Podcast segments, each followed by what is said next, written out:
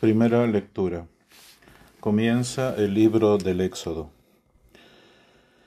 Estos son los nombres de los hijos de Israel que fueron a Egipto con Jacob, cada uno con su familia. Rubén, Simeón, Leví, Judá, Isaacar, Zabulón, Benjamín, Dan, Neftalí, Gad, Aser. Los descendientes de Jacob eran en total setenta personas. José ya estaba en Egipto.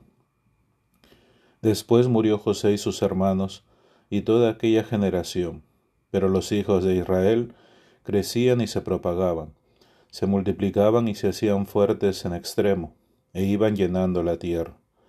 Surgió en Egipto un faraón nuevo que no había conocido a José, y dijo a su pueblo, Mirad, el pueblo de los hijos de Israel es más numeroso y fuerte que nosotros obremos astutamente contra él, para que no se multiplique más, no vaya a declararse una guerra y se alíe con nuestros enemigos, nos ataque y después se marche del país.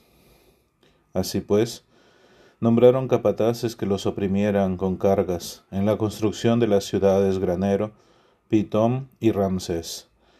Pero cuanto más los oprimían, ellos crecían y se propagaban más, de modo que los egipcios sintieron aversión hacia los israelitas.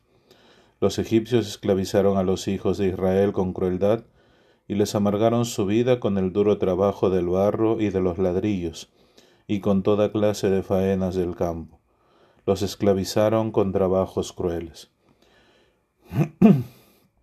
Además, el rey de Egipto dijo a las comadronas hebreas, una de las cuales se llamaba Sifra y otra Puá, cuando asistáis a las hebreas y les llega el momento del parto, si es niño, lo matáis, si es niña, la dejáis con vida. Pero las comadronas temían a Dios y no hicieron lo que les había ordenado el rey de Egipto, sino que dejaban con vida a los recién nacidos. Entonces el rey de Egipto llamó a las comadronas y las interrogó, ¿Por qué obráis así y dejáis con vida a los niños? Contestaron las comadronas al faraón, es que las mujeres hebreas no son como las egipcias, son robustas y dan a luz antes de que lleguen las comadronas. Dios premió a las comadronas y el pueblo crecía y se hacía muy fuerte. Y a las comadronas, como temían a Dios, también les dio familia. Entonces el faraón ordenó a todo su pueblo, Cuando nazca un niño, echadlo al Nilo. Si es niña, dejadla con vida. Palabra de Dios. Te alabamos, Señor. Responsorio. El Señor dijo a Abraham, tus descendientes vivirán como forasteros en tierra ajena, serán esclavizados y oprimidos durante cuatrocientos años, pero yo estaré con ellos.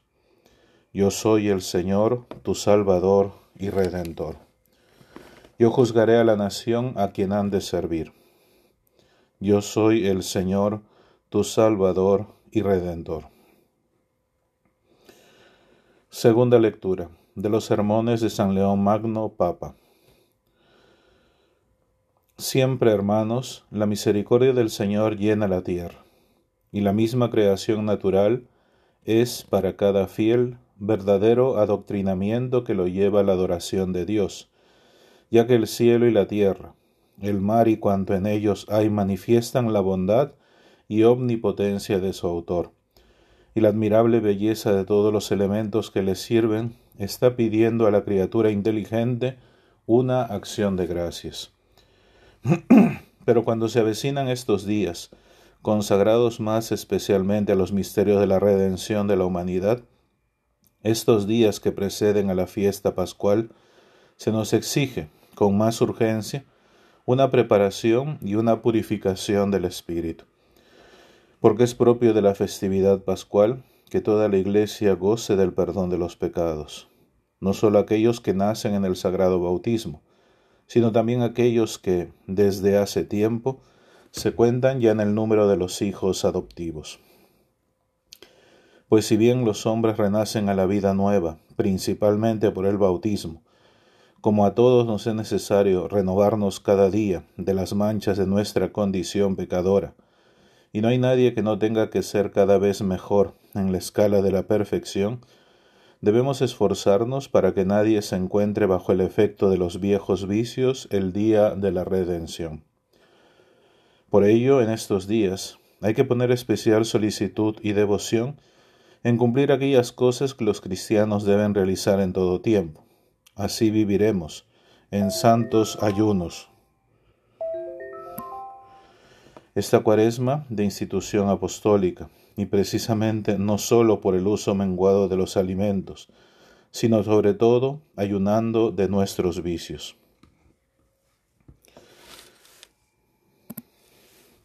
Y no hay cosa más útil que unir los ayunos santos y razonables con la limosna, que bajo la única denominación de misericordia contiene muchas y laudables acciones de piedad, de modo que, aun en medio de situaciones de fortuna desiguales, puedan ser iguales las disposiciones de ánimo de todos los fieles.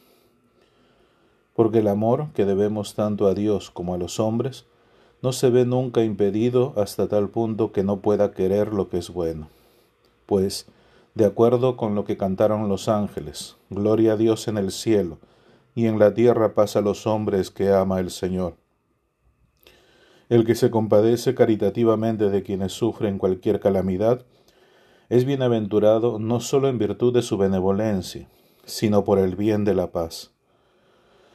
Las realizaciones del amor pueden ser muy diversas, y así, en razón de esta misma diversidad, todos los buenos cristianos pueden ejercitarse en ellas, no sólo los ricos y pudientes, sino incluso los de posición media, y aun los pobres. De este modo, quienes son desiguales por su capacidad de hacer limosna, son semejantes en el amor y afecto con que la hacen de los sermones de San León Magno Papa.